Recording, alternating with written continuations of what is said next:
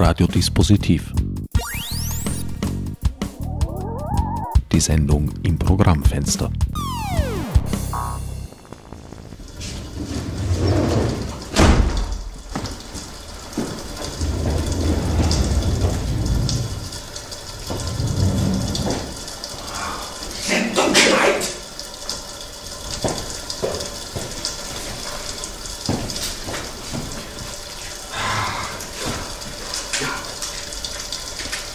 Selbstversuchsleben. Ja, ein Selbstversuchsleben.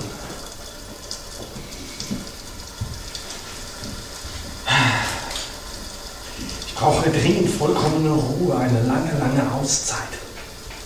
Aber da muss man sich doch nicht gleich umbringen.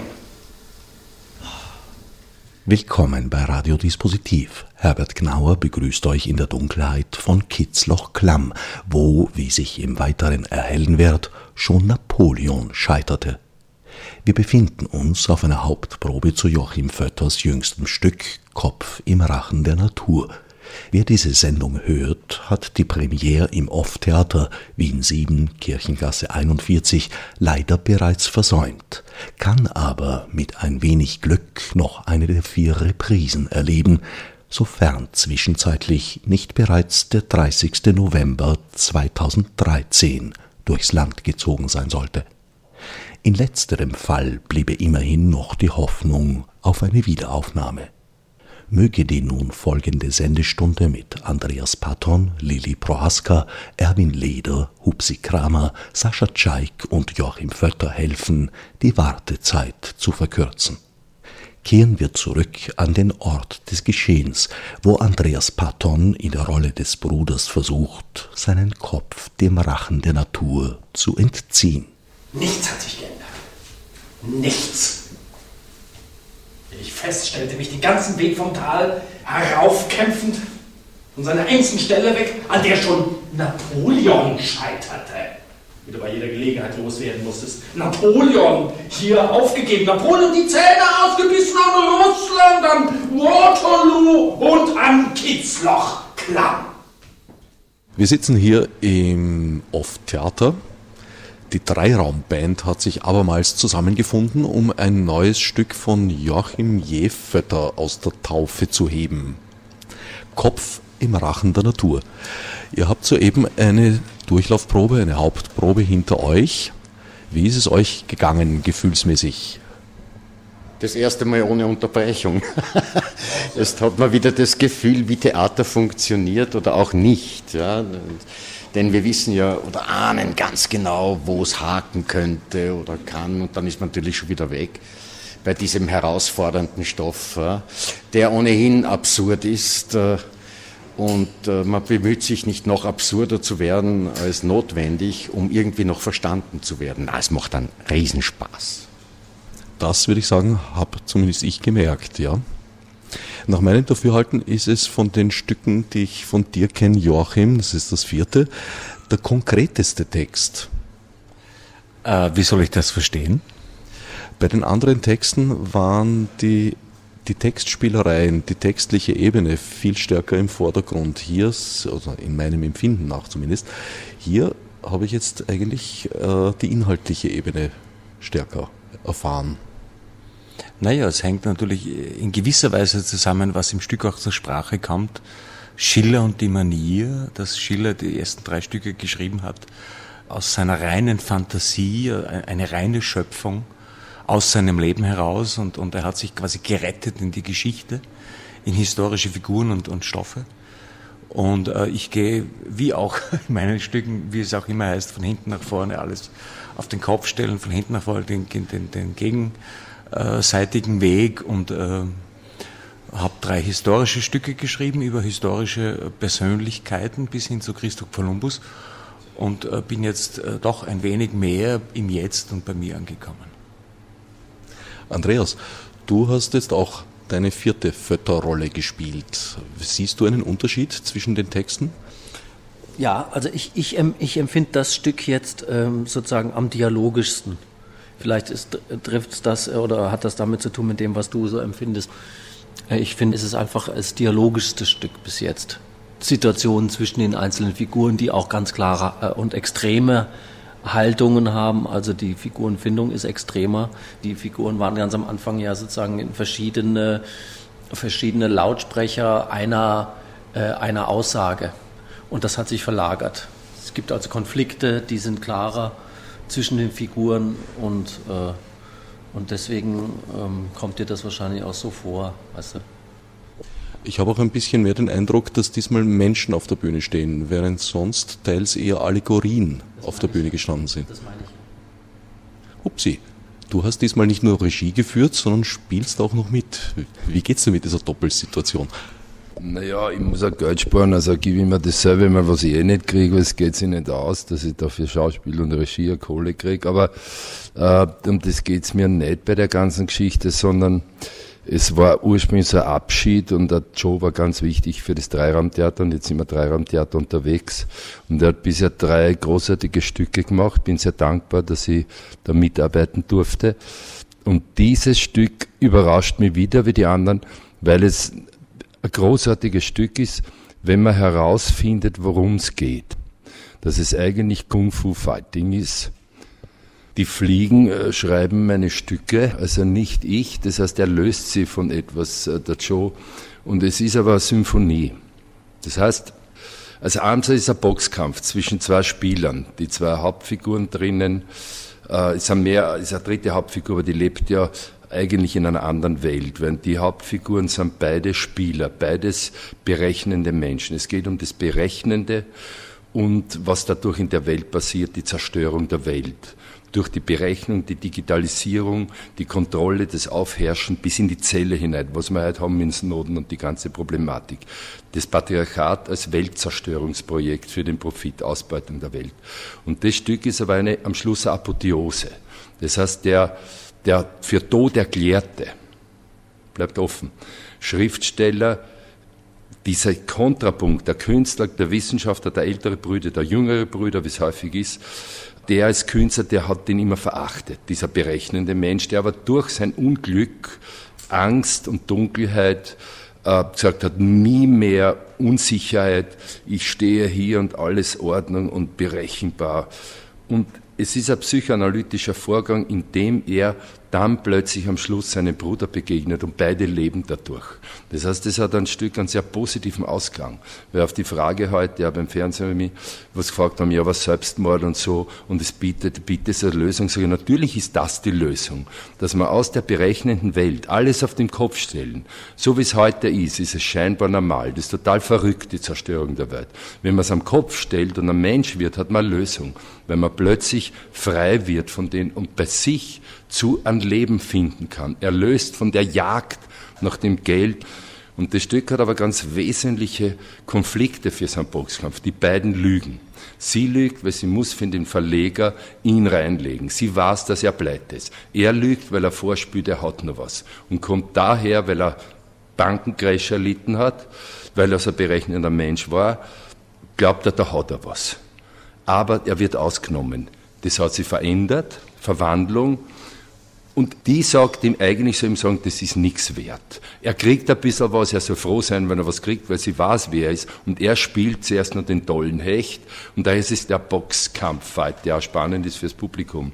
Und der Text ist deswegen, es ist ein scheinbar intellektueller Text, der aber durch die Emotion des Kampfes dadurch spielbar wird für ihr Publikum. Und er hat diese Konflikte, was ist dazwischen?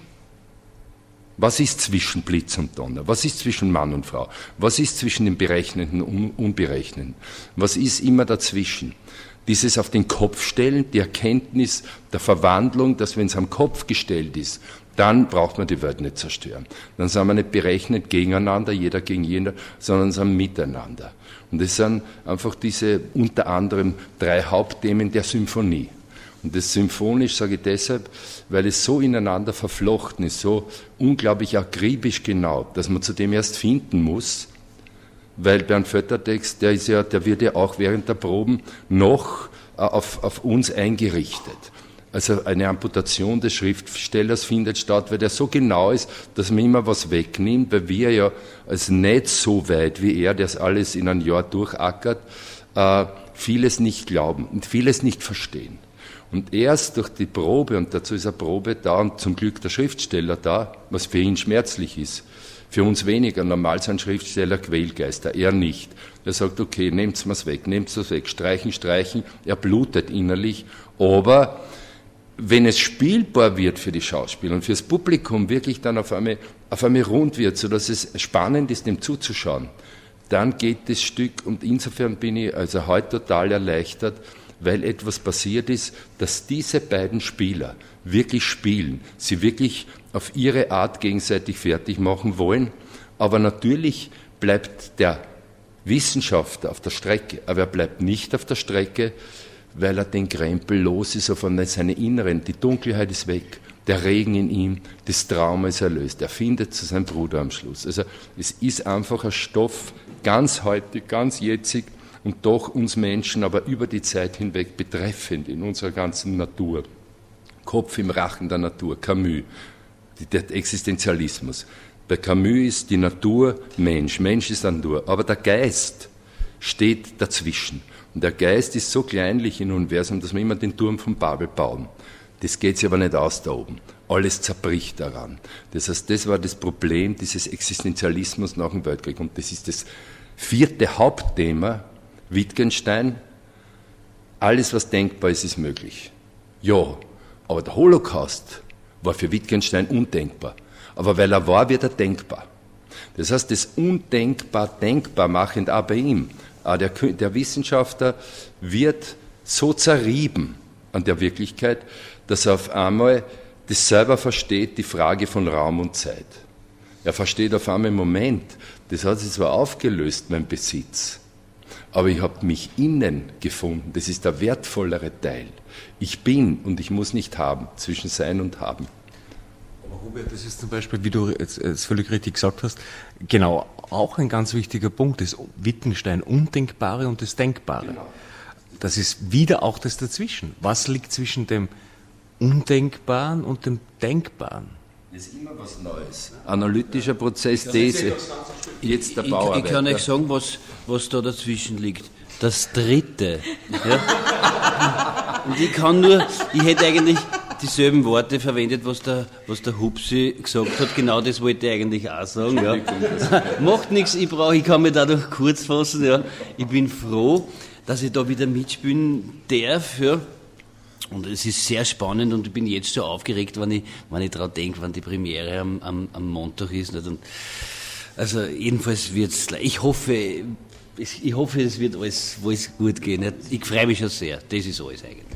Dir hat der blutende Autor einmal mehr eine Handwerkerfigur geschrieben. Ich habe mich teils an den Sommernachtstraum und an den Zettel erinnert gefühlt. Ja, ich weiß nicht, warum man mir allerweise so, so, so, so brutale, einfache Rollen zuschreibt, aber bitte, ich bemühe mich, ja. Aufzwängt. Ja, aufzwängt quasi, nicht? Aufherrscht, ja. Das ist Manier, nicht?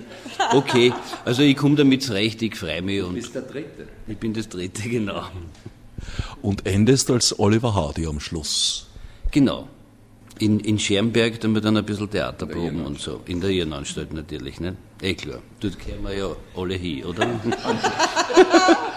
Bald schon mal am Kopf gestellt. Ja, wenn es so weitergeht. Stan Laurel hat uns heute leider schon verlassen, aber Lili Prohaska sitzt noch hier. Für dich ist das auch schon die, ich glaube, dritte Fötterrolle, wenn ich nicht irre. Wo siehst du die Unterschiede zwischen den Stücken? Also ich kann jetzt nur von, äh, von, von den Aufgaben, die ich da jeweils in einem Stück habe, sprechen. Und äh, die Frau Schreber und Isabella von Kastilien waren eher äh, als Inseln angelegt, ja, als, als eine, eine, eine, eine Fraueninsel in, einem, in einer Männerwelt, ja. Und äh, diese Frau hier in, in, in diesem Stück Kopf im Rachen ist, äh, die mischt mit. Das ist der Unterschied für mich. Ist sie auch eine Spielmacherin oder ist sie eine Getriebene eher? Ich gehe davon aus, dass sie, dass sie jemand ist, die versucht, in dieser Männerwelt zurechtzukommen.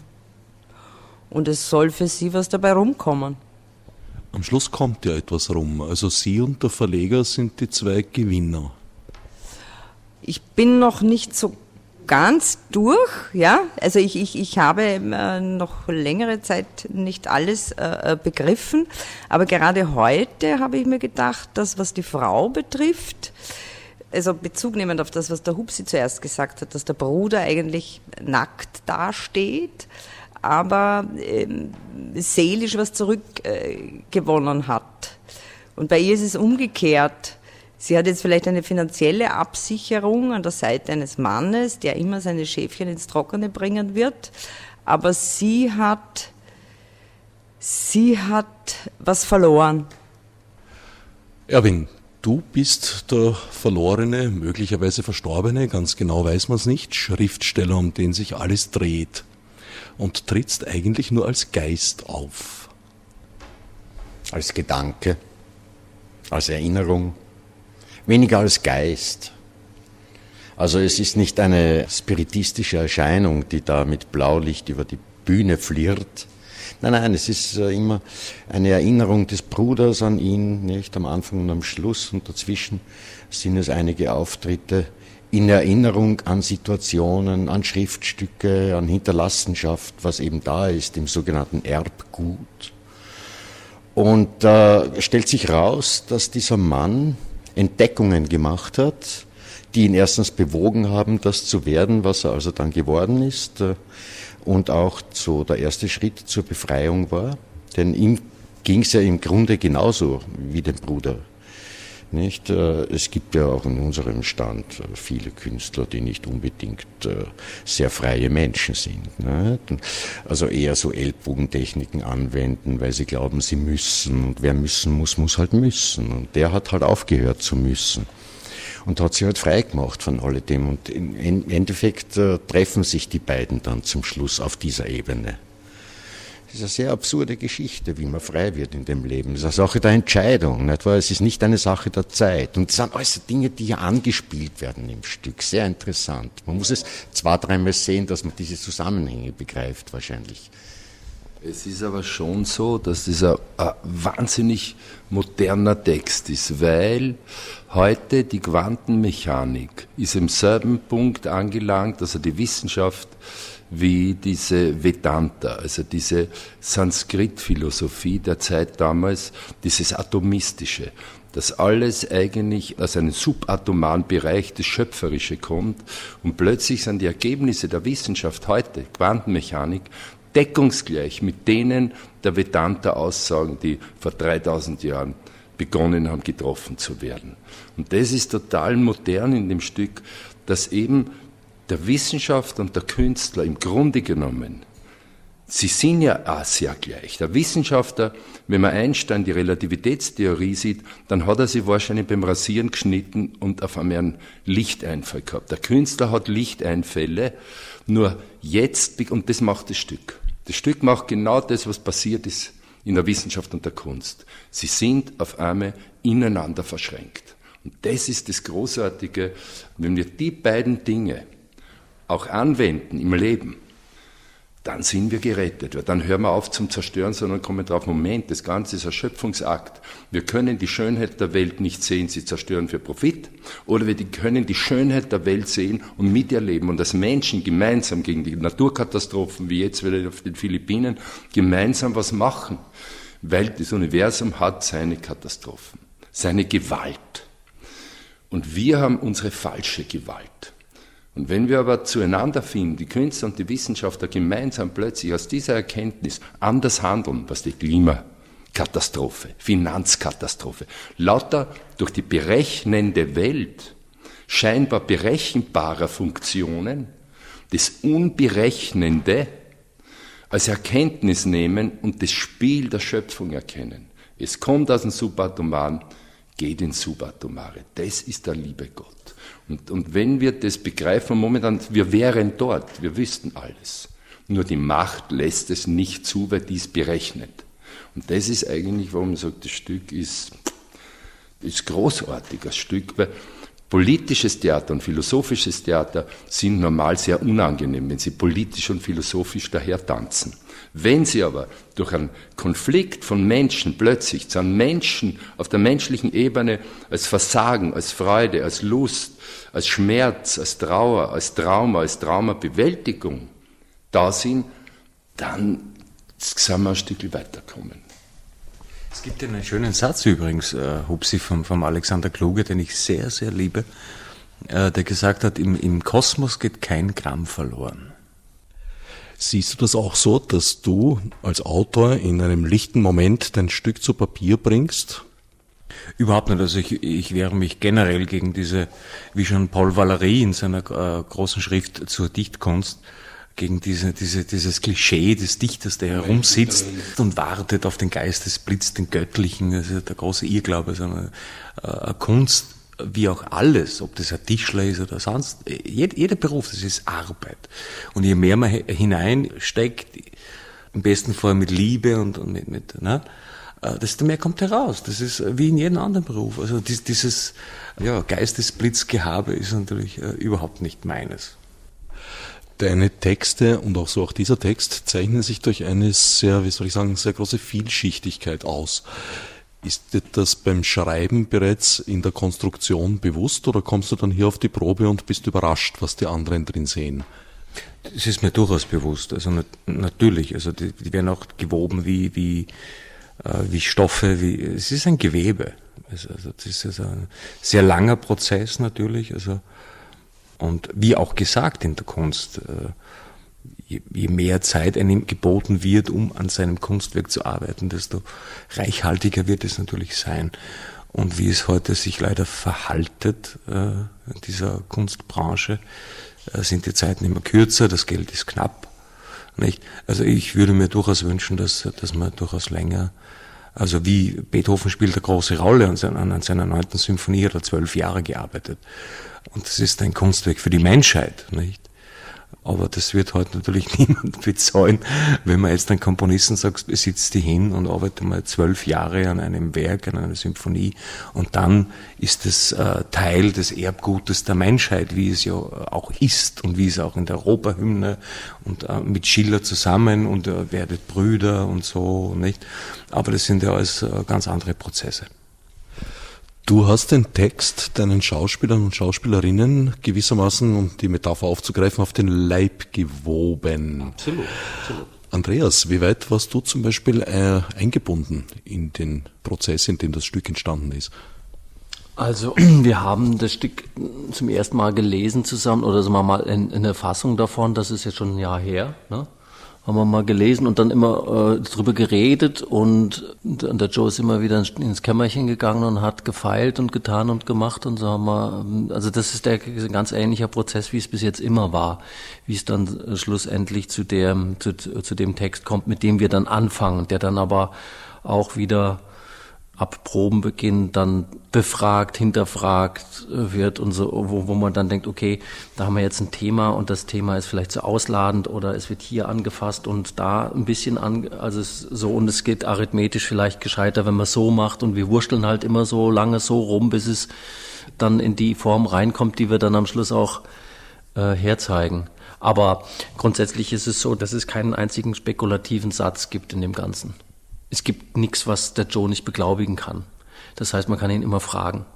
Grundsätzlich. Also, was meinst du mit diesem Wort? Und er wird die Antwort nie schuldig bleiben.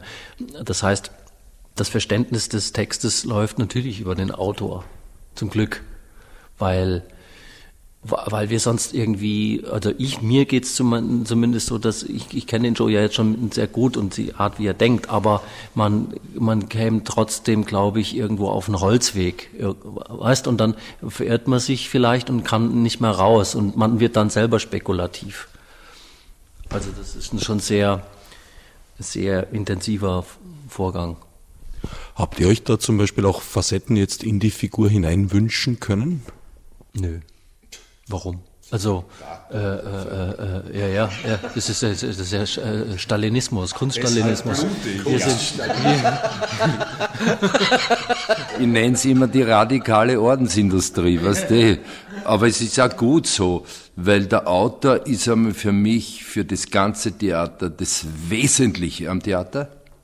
Dann kommen die Schauspieler, weil die müssen das für sich spielbar machen, so dass es das Publikum glaubt. Ich war immer eher der Meinung, dass der Regisseur jemand ist, der der ihm draußen steht, beobachtend Vorschläge macht, wenn er was nicht so gut findet, versteht. Aber der Regisseur ist, wird auch gefährlich überbewertet, äh, meistens, weil meistens ist er Machttrieb von Leuten heute, wo es eher im Stück vorkommt. Also ein Stück wird nicht für einen Autor gemacht, sondern für einen Regisseur, er ist der Chef, dann können wir es verkaufen. Weil das ist ein völliger Tanz des Kapitals. Aber in Wirklichkeit, ohne eine gute Idee, ohne einen guten Denker, oh, ist einmal gar nichts. Nimm mal die, die griechischen Tragödien her. Da reden wir halt von Sophokles, Euripides, man redet nicht von dem und dem Schauspieler. Aber die Schauspieler sind dann die, die auf der Bühne stehen. Der Regisseur verschüsst sie vielleicht. Der denkt, die war großartig und die waren halt blöd, wenn es schief geht. Wenn es gut geht, war er der Große. Und für mich war es immer so, dass der Regisseur eigentlich ein Geschenk ist, etwa mitmachen zu dürfen, wo er eigentlich eine Position hat, die gefährlich ist als Rechthaber. Daher sind es Vorschläge und die müssen überprüft werden. Und das sind Argumente, die dann letztendlich, äh, und da, da zum Glück ist Andreas ein sehr genauer Schauspieler, der Leder, die Elisabeth Prohaska sind einfach zu genau für diese, ich bin ja Taoist, ich bin ja offen in den Dingen also ich bin da gefährlich offen auch manchmal für Dinge. Bei mir geht es darum, was erlebe ich als stellvertretender Zuschauer. Glaube ich das? Kommt es rüber für mich? Was ist das Ding, dass es funktionieren kann? Und dann redet man miteinander. Und, und, und, und das ist einfach so gesehen eine tolle Band. Warum Ensembles eigentlich und das ist ein Drama, das so weniger sagen. Weil das übertragt sich an ein Publikum. Nicht Stars, wo jeder sagt, der spielt besser, du siehst verschiedene Stile auf der Bühne, sondern einfach eine Gruppe, die gemeinsam letztendlich was erzählen. Und warum wir immer, also wirklich immer erfolgreich waren mit unseren Produktionen, das hat sie das gemeinsam übertragen. Und das ist die Message, auch im sozialen Sinn. Wir machen was miteinander. Wir scheitern miteinander. Wir haben miteinander Erfolg. Und daher ist jeder in dem Sinn dann, wenn es an die Arbeit geht, gleich. Und trotzdem muss man dann Entscheidungen treffen. Also letztlich muss immer dann jemand eine Entscheidung treffen. Und ich sehe es selber, wenn ich auf die Bühne gehe, bin ich verloren. Weil, weil ich keine Distanz habe, sondern ich muss auf einmal was spielen, was an außen braucht, das sagt, ja Moment einmal, aber das ist jetzt wieder der, der Hupsi Kramer Geschichte, ist da Oberziehst oder so. Und das ist aber vielleicht gegen die Rolle, gegen das Stück, gegen die Kollegen. Wie sieht das die Band? Genauso hätte ich es auch gesagt. Wirklich. Drum bin ja eh auch da, nicht, damit das Ganze ein bisschen einfacher wird. Zum Beispiel, ich habe mich sehr wohl einbringen können in, in den Text. Zum Beispiel habe ich Dreckskübe oder, oder Scheißdreckskübe sagen können. Nicht? Und das hat mir so taugt eigentlich, ja, diese Freiheit. Beim Sascha sage ich immer nur, Sascha, mach. Da ist hundertprozentiger Verlass. Also der Sascha geht auf die Bühne und auch der Bernd, also die Bauarbeiter sind für mich so großartig. Die marschieren raus und machen ihr Ding.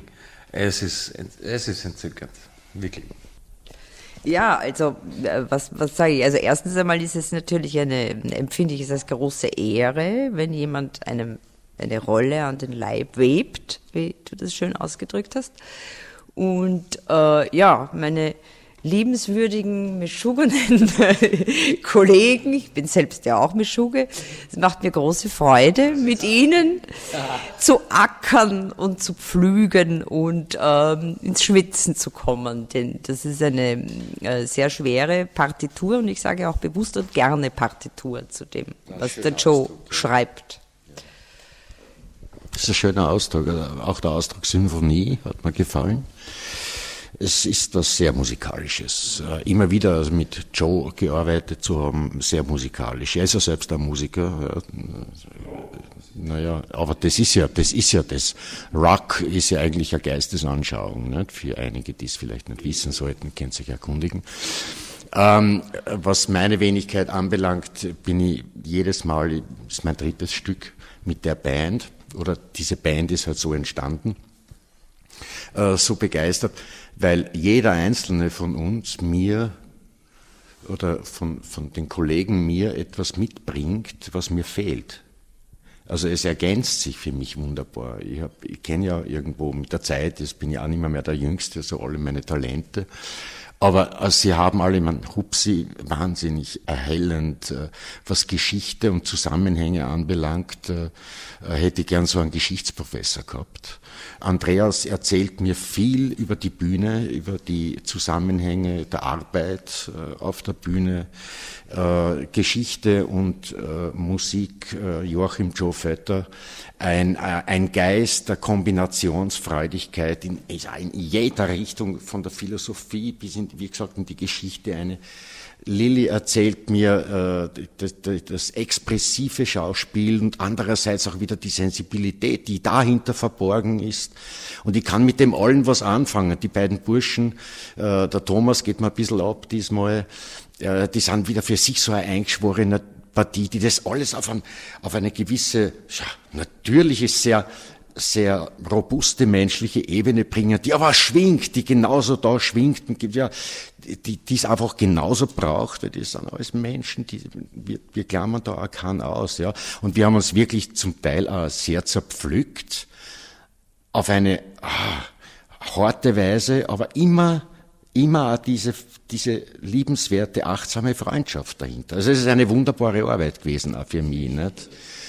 Ja, also die Lösung liegt eigentlich, äh, es gibt keine, aber für unser Band in einer gewissen Gewogenheit und da kann man solche Stoffe angehen, die ja, die so erhellend werden, wenn man sie äh, so rüberbringt, dass der Mensch das ist, was im Grunde zählt und nicht nur die Intellektualität des Inhalts, sondern dass alles plötzlich lebendig wird und dann lebendige Menschen stehen. Das ist diesmal wirklich ein anderes Stück als die drei anderen, weil sie aus der Geschichte heraustreten und die Figuren so, so heutig tatsächlich werden, ne, wie wir, wie wir alles, und, und, und unsere ganze Zeit, in der wir jetzt leben, das alles hier aufbricht in dem Stück. Und zwar über ganz einfache, klare Metaphern, die wir uns eigentlich alle denken könnten oder alle schon erlebt haben, aber wir wollen so nicht glauben.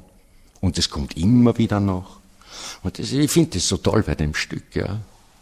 Dass es, dass es unsere Zeit, unsere Menschen hier erzählt. Der Schriftsteller ist so etwas wie das unsichtbare Zentrum des Stückes. Hast du da auch ein bisschen an dich gedacht? Ich glaube, jetzt hast du mich erwischt. Da gibt es ja diesen Witz von dem, von, dem, von dem Breitmaulfrosch. Kennst du den Witz von dem Breitmaulfrosch und dem Storch? Ja, den kennst du, ne? Die, die gibt's hier nicht. Man darf denen würgen. Also. Ich glaube schon, dass ein Schriftsteller dann gut ist, wenn alle diese Figuren ist. Also wenn er sowohl den berechnenden Verlegertyp oder diese Rolle der Frau im Patriarchat, wenn er den, den entrückten Künstler, wenn er den Bauhakler, weil der Joe war ja das auch alles. Der hat Architektur studiert, der war Bauhakler, der war Rockstar. Das heißt, der hat die ganzen Rollen selber durch mit diesen Menschen gelebt und jetzt war er so aufmerksam und so gutes Erinnerungsvermögen, dass er das, aber das sind in ihm die Figuren, natürlich. Oder als Spaß oder, weil der ist sehr wichtig in dem Stück, ist der Humor. Und, und das andere ist also, wie gesagt, dieses, das andere ist auch immer knallhart, so ein Stück, weil es auch zu Konflikten kommt. Und das, die sind aber wichtig, die Atonen-Konflikte, nämlich auch in der Realität unter uns Arbeitenden. Nur wichtiger ist die Freundschaft. Also es ist geraucht einmal, weil das gehört zum Theater, ist ein emotionaler Beruf. Aber dass es man auch krauchen lassen kann und dass man daraus für sich wieder Erkenntnisse gewinnt. Aber man steckt ja im Leben, man kommt ja aus einem knallharten Leben raus. Also Liebe, Liebe, Liebe, das geht sie nie aus. Aber es ist eine Sehnsucht, es ist ein Ziel und das Beste ist, man geht raus und sagt, okay, die Konflikte haben wir gehabt, das war wichtig, aber ich habe wieder was äh, dazu über meine eigene Fehlbarkeiten, über mein eigenes Scheitern äh, in der Kommunikation. Und da haben wir einen glücklichen Beruf, dass wir wirklich diese Beziehung, was, was ist auch zwischen uns, was ist zwischen diesen Menschen, die das spielen, nicht nur auf der Bühne der Figuren. Und wenn du das Material aber dann einbringst, in die Figur, dann wird sie reicher. Und daher wird so ein Stück auch durch die Proben aufgeladen, weil so ein Stück reflektiert dich schon, bevor du es probst. Das Stück, das reißt in einen Strudel deiner selbst rein und plötzlich passiert etwas, dass das, was mit dir passiert, in dem Stück passiert.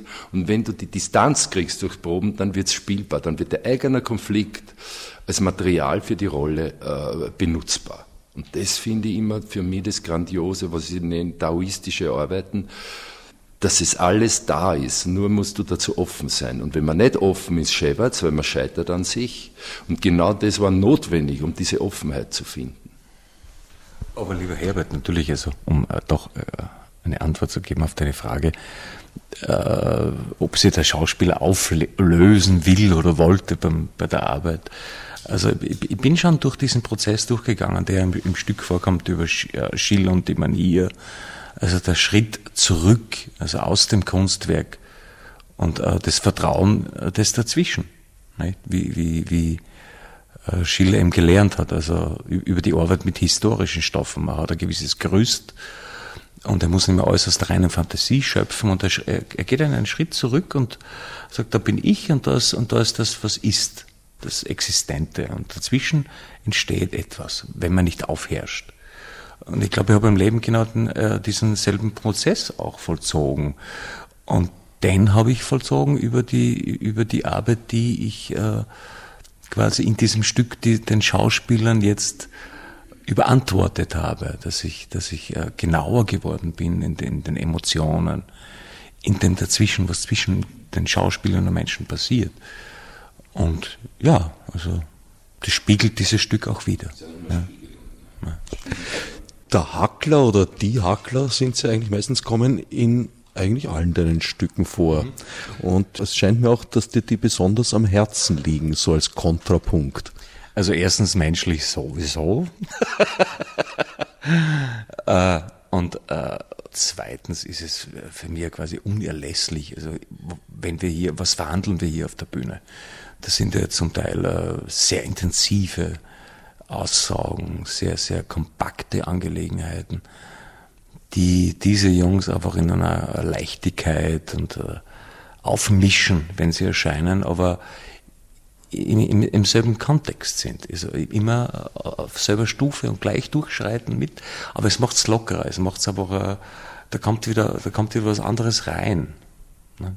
Aber es ist interessant.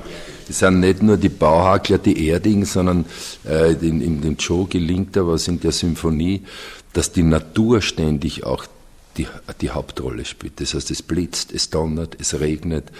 Das heißt, die Natur ist gleichsam als Rolle durchgeschrieben. Das ganze Stück läuft synchron ab. Das ist ein totaler, was ich auch von Anfang an meine, die Synchronizität der Existenz dass das, was in der Natur passiert, passiert im Menschen, passiert draußen, passiert in mir. Und wenn man so weit kommt, dass man, dass man das begreift, und das ist ja das Kunstwerk dann des, des Schriftstellers, dass er so ein Stück auf die Bühne steht, wo die Synchronizität wirklich stattfindet. Und das ist eben die Rolle, die er der Natur gibt, die in dem Stück drinnen ist wo das Unwetter immer näher kommt, wo das Unwetter immer stärker wird, wo zwischen Blitz und Donner auf einmal nichts mehr ist. Das Scheitern ist dann, wenn das Wetter wirklich da ist, wenn nichts mehr dazwischen ist. Wenn alles wieder umgewandelt wird.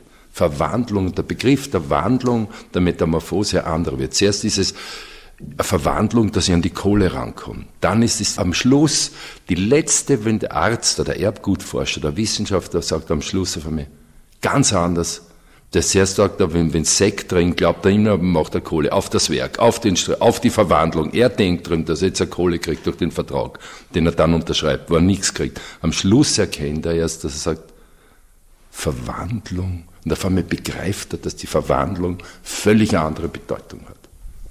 So gesehen ist der Erbgutforscher, der nach hinter dem Erbe her ist, der eigentlich der große Gewinner. Genau.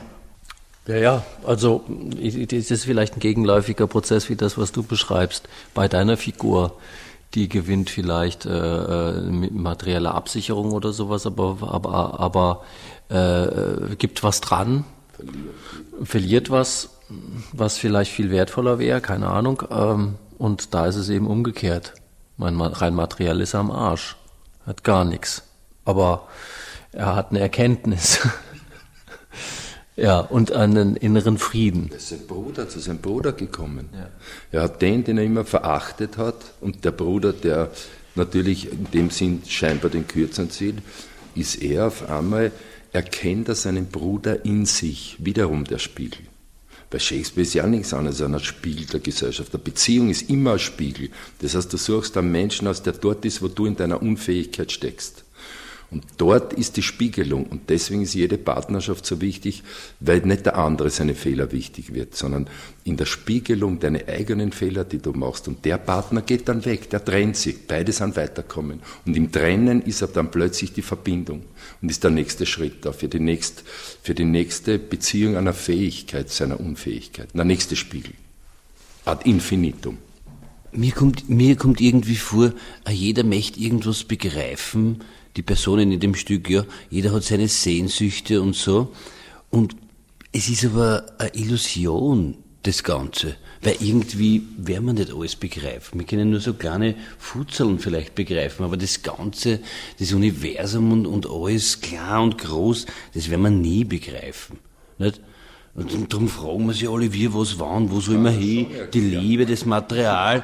Ich weiß, dass du das kannst, ja. Aber ich glaube, es ist eine Illusion. Ich glaube nicht, dass sie das auf der Kassetten ausgeht. Ich sag das jetzt, ich sag das, ich sag das mit der Vedanta und der Quantenmechanik, nämlich, dass in der Zelle ist das ganze Universum. Das alle Gesetze in der Zelle. Du bist gleichzeitig die Zelle und gleichzeitig das Universum. Das Meer du bist der Tropfen des Meeres und das Meer ist ohne Tropfen aber nichts. Und das ist das Faszinierende an diesen digitalen Prozessen halt. Wir sind über der Raum und Zeit. Daher das ganze Bildungssystem ein totaler Topf, anstatt das drüber nachdenken, wie man die digitalen Systeme für Bildung halt einsetzt. Über das redet keiner. Und die Kids sind aber dort. Also muss ich dort die Kids abholen mit ganz anderen Lehrprogrammen, die alle übers Netz kriegt. Da gibt's super Sachen.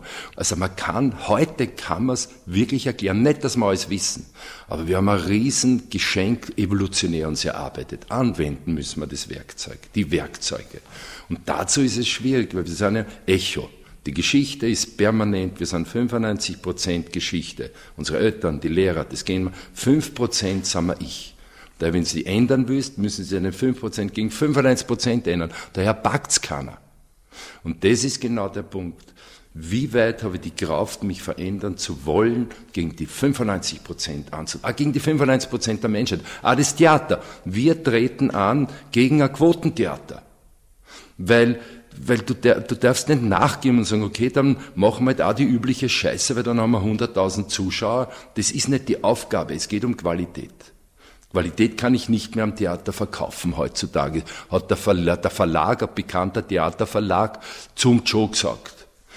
Wenn wir aber das aufgeben, so wie der Orf jetzt streicht, Kultur, also zwei Kultursendungen jetzt im neuen Jahr, was ist das für Kulturland? Und als, als, als, als Kulturschaffende, als Künstler haben wir die Aufgabe, Dinge zu machen, weil jeder sagt, das ist, das ist kein Absatz, das funktioniert so. Ja, dann brauchen wir es nicht sein, dann wäre er halt Manager. Aber als Künstler hast du eine Sehnsucht, die sich aber gegen diese Welt des, des kapitalistischen Systems das ist der Antagonismus. Und das Stück, und da bin ich ein Joe dankbar und den Künstlern, die da mitmachen, ist einfach wiederum der Versuch, ein Denkraumtheater, aber lebendiges, und sagen, kommen zehn Leute, kommen sie, aber die achten wir umso mehr. Weil das ist, geht um Qualität und es geht um Denkqualitäten. Und das ist auch direkt drinnen, Hupsi, wie du jetzt richtig gesagt hast, auch im Stück nämlich. Äh, äh, drum ist er, also die Rolle von Andreas, äh, der Bruder ist auch der Erbgutforscher im Erbgut und, und der schöpferische Mensch, der schöpferische Kopf, drum auch Beethoven und äh, im Stück, ist schon ein großes Thema. Auch der, auch der Gegenwart, nicht? weil wir in dieser Sackgasse angekommen sind, dass man in der Genetik in die Schöpfung eingreifen kann. Und was jetzt äh, medial passiert und geschieht, nicht? durch Castingshows, was auch äh, in dem Stück äh, angerissen wird, nicht? ist die Selektion, die Selektion. Wo wir wieder beim Thema wären, wie macht man das Undenkbare denkbar? Wie wird das aufbereitet? wie, ne, wie finden wir das Gleitmittel, um das zu erreichen, was wir wollen. Ne? Das ist aber systemisches Denken. Weil wir wissen, dass also die letzte große mathematische Dings von Bernard Russell war, das Mathematikbuch war, den Aristoteles zum letzten Mal beweisen wollte als abgeschlossenes Denksystem. Gödel, Heisenberg haben einfach nachgewiesen, dass es kein abschließendes System gibt, sondern immer wieder ein Punkt, wo du ins nächste System durchkommst. Also im systemischen Denken gibt es kein geschlossenes System. Daher die, die, diese ganze Relativitätstheorie, das funktioniert so nicht, dass jetzt haben wir die Wahrheit. Dann bist du erst wieder am Anfang für die nächste Wahrheit. Und das ist in dem Stück immer da. Es, es ist immer, immer ganz anders. Es ist immer undenkbar. Und das Undenkbare ist das Spannende, weil das Denkbare ist ein bürokratischer Ablauf. Jede Ordnung ist eine Anordnung. Bei Ordnung heißt ja Polizeiordnung, heißt ja der Staat, der ständig ein System schafft, Unordnung schafft, um sein Polizeisystem, sein Militärsystem zu rechtfertigen.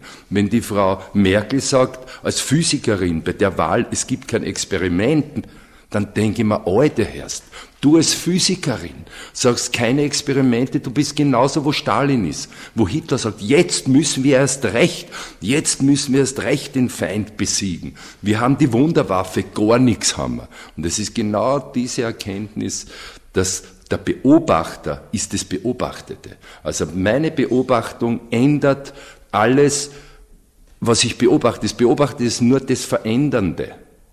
Und das ist das Spannende, wenn man einfach dann so leben kann, dann hast du keine Angst mehr. Weil die Angst ist nur ein Anstehen, ist eine geschlossene Ordnung. Aber jede Ordnung ist eine Anordnung. Es ist irgendwie wie ein LSD-Trip. Ein bisschen. Sag das nicht. Sag das nicht, dass wir ja, Drogen, ich, ich dass habe, wir geistige nein, Drogen erzeugen. Ich habe, ich habe schon gehört, es gibt Menschen, die haben sowas schon genommen. Und so Sascha, klar ist das eine Droge, Theater ist eine Droge. Sascha, Entschuldigung. Ich kenne wem, der hat wem gekannt, der hat schon wem gesehen, der hat sowas schon genommen. Und so kommt es mir vor, natürlich, natürlich, freilich. Ja, Goethe ist ohne sein Wein nicht denkbar. Schiller ohne die verfeulten Äpfel in der Lade. Das heißt, wenn er sagt, es gibt nicht den Lichtblitz, er selber, Kung Fu Fighting, das, die Fliegen schreiben mein Stück, ist nicht was, was am Reißbrett entworfen durch die Arbeit, sondern durch die Arbeit ist er auf einen Mutationspunkt angelangt, der ihm den Gedanken schierst. Also es ist ein Lichtblitz. Leben ist Licht.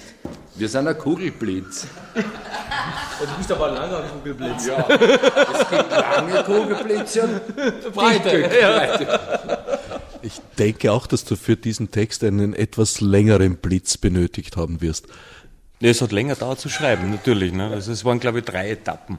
Sehr intensive Schreibphasen äh, wo ich froh war, dass ich also jeden einzelnen davon irgendwie überlebt habe. Wie üblich, zurückgezogen auf der Hütte?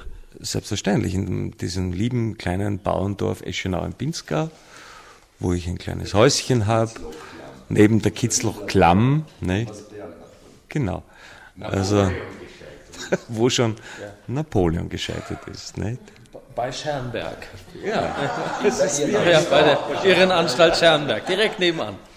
Also liebe Grüße äh, nach Eschenau. Du beziehst ja sehr gerne so kleine Details aus der richtigen Realität ein.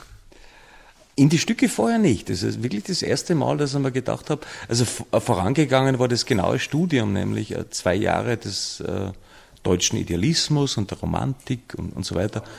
Und dann habe ich, genau, vor allem Ludwig Feuerbach, der, der, also da bin ich großer Sympathisant. Und äh, ich sitze da am Berg und schreibe und habe mir gedacht, warum soll jetzt ein Szenario entwerfen oder herausfantasieren aus mir und ich brauche doch nur nehmen, was da ist. Und dann nimmt man das und dann kommt man plötzlich auf Sachen wie Kitzloch Klamm, man recherchiert ein wenig und plötzlich kommt man drauf, Napoleon ist dort wirklich kurzfristig gescheitert und es passt wieder, es, es fügt sich zusammen. Es ist, es ist ein großes Wunder. Nicht? Man muss wirklich ab und zu nur das nehmen, was da ist. Man muss gar nicht großartig herumfantasieren und äh, man kommt äh, doch wieder einen Schritt weiter und zum nächsten und zum nächsten. Nicht? Schau, du bist wieder bei Camus, Sisyphus. Sisyphus von Camus ist deswegen so interessant, weil er es nicht als Tragödie abhandelt, sondern er sagt, ich, positiv besetzt das, ich rolle den Stein bewusst auf und wenn er runterfällt, roll, gehe ich wieder, weil genau das eigentlich des Menschen eigen ist. Du kannst das negativ besetzen und sagen, scheiß Arbeit, alles deppert, oder sagen, Moment einmal, Gurdjieff war ja dasselbe. Der hat die Leute eine Schaufel gegeben und hat gesagt, grabt ein Loch, die wollten was von ihm. Grabt ein Loch, zwei Tage lang. Und die meisten sind heimgegangen. Die aber geblieben sind und einfach ohne zu fragen, warum sie da Loch graben, das Loch gegraben sind, die sind mit einer Erkenntnis heimgegangen. Und das ist Sisyphus. Und das ist genau unser Leben. Ich kann es negativ besetzen, aber wenn ich es positiv besetze und mir Achtel trinke und die Kugel aufrohe und nur Achtel trinke oder was ich was oder keines, sondern denke, dann ist das total schön. Weil wir machen so viel Unsinn, von dem wir glauben, er ist schön, der uns total nichts bringt. Und auf einmal gibt's Dinge, die sind scheinbar äh, ein Blödsinn, aber auf den Kopf gestellt sind sie auf einmal erhellend und geben da Kraft, geben da Energie. Es geht um energetische Prozesse im Leben. Also müssen wir uns Sisyphus als einen glücklichen Menschen denken? Kann sein, ne? natürlich. Ich meine, wir sind ja alle Sisyphos. Das ist ja nicht so, dass das irgendeine historische Figur war. Hausarbeit äh, sondern, ist Sisyphus, ja, sage ich immer. Zum Beispiel. Ein Teil des Lebens, Hausarbeit. Ja. Ja. Kinder kriegen, aufschirmen wieder, Windel anlegen. Alles, aber, aber positiv. Da kriegt man nicht, dass es Sisyphus wird. Aber jeden Tag die Wohnung und die Wäsche und einkaufen und kochen und also Haushalt, das ist der wahre Sisyphus. Ja, du, du kannst das aussuchen, ne? Du kannst sagen, Heilig, na nicht schon wieder. Yes, also es kommt wieder der Anruf und so, ne? Aber das ist die Tatsache. Du, wie gehe ich damit um? Wie gehe ich mit dem Geschenk um? Ne? Bin ich achtsam mir, gegen, mir selbst gegenüber oder sage ich, oh nein? Ne? In dem Augenblick verletze ich mich ja nur selbst.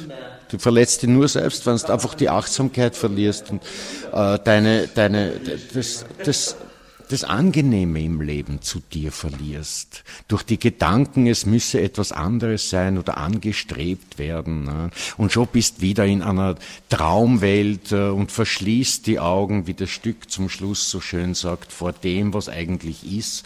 Machst die Augen auf und befindest in einer ganz anderen Welt, wo die anscheißt und sagst, na, ich mach lieber die Augen wieder zu, weil das will ich nicht. Ich will schön und reich sein und Professor und mein Leben ist sehr geregelt und sehr gut. Ne? Na bitte, jedem das Seine. Boom, bast, cash, Ja. Herbert. Die Frage an dich lautet, hast du, war das im Stück da, was wir gesagt haben, oder haben wir jetzt irgendwas gesagt, was wir gern hätten, aber man sieht's dann nicht? Also soweit ich das jetzt verstanden habe, was ihr gesagt habt, das meiste davon habe ich schon gesehen, doch?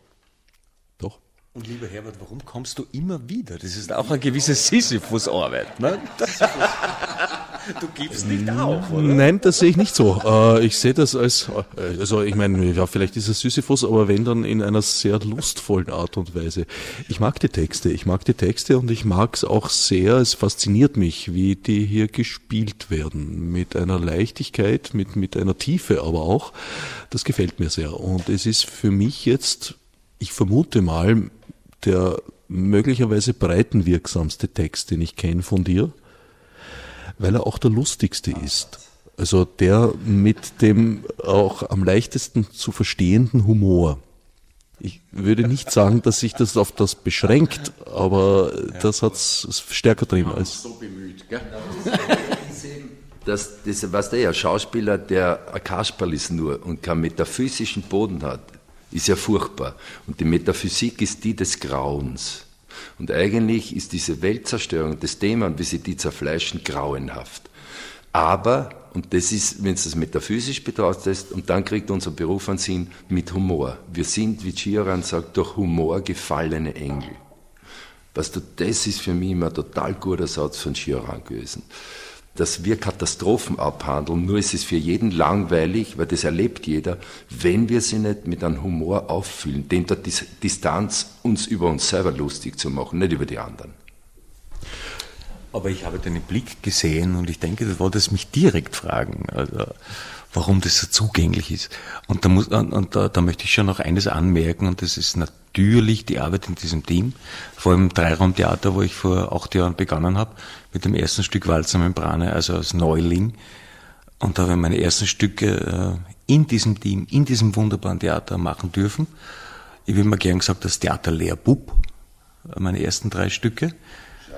Und äh, das vierte sehe jetzt als Gesellenstück vielleicht. Und das war dieses Arbeiten in diesem Theater, als Theaterwerkstatt. Nämlich nicht, dass man reinmarschiert als Autor und als Schriftsteller und dort so äh, nicht, wie es halt vielleicht nicht Stück abgibt und dann so eine Generalprobe kommt, sondern äh, sehr viel Verantwortung übernimmt. Also für die Musik, für Sound und äh, also man, man arbeitet und jeder hat gearbeitet, jeder hat äh, Arbeiten übernommen, die notwendig waren, um das Team am Laufen zu halten und das Radl am Laufen zu halten. Und so lernt man Theater von der Pike auf. Und ich bin sehr froh, Hupsi, danke, dass ich diese Jahre auch verbringen durfte mit euch allen zusammen hier in diesem Theater. Da lernt man Theater. Und man, äh, ja, das wollte ich noch dazu sagen. Soweit Joachim Vötter. Zu hören waren mit Andreas Paton, Lilly Prohaska, Erwin Leder, Hupsi Kramer und Sascha Czaik fünf von insgesamt sechs Personen, die ihren Autor nicht nur gefunden, sondern zu eben gehörter Liebeserklärung begeistert haben. Sachdienliche Hinweise zur Grundlage seiner Eloge sind auf dem Website des Dreiraumtheaters unter dreiraum.or.at zu finden. Fürs Zuhören dankt Herbert Gnauer. Als Nef Marburg mit Monesi. Fichtes Obsidrückar.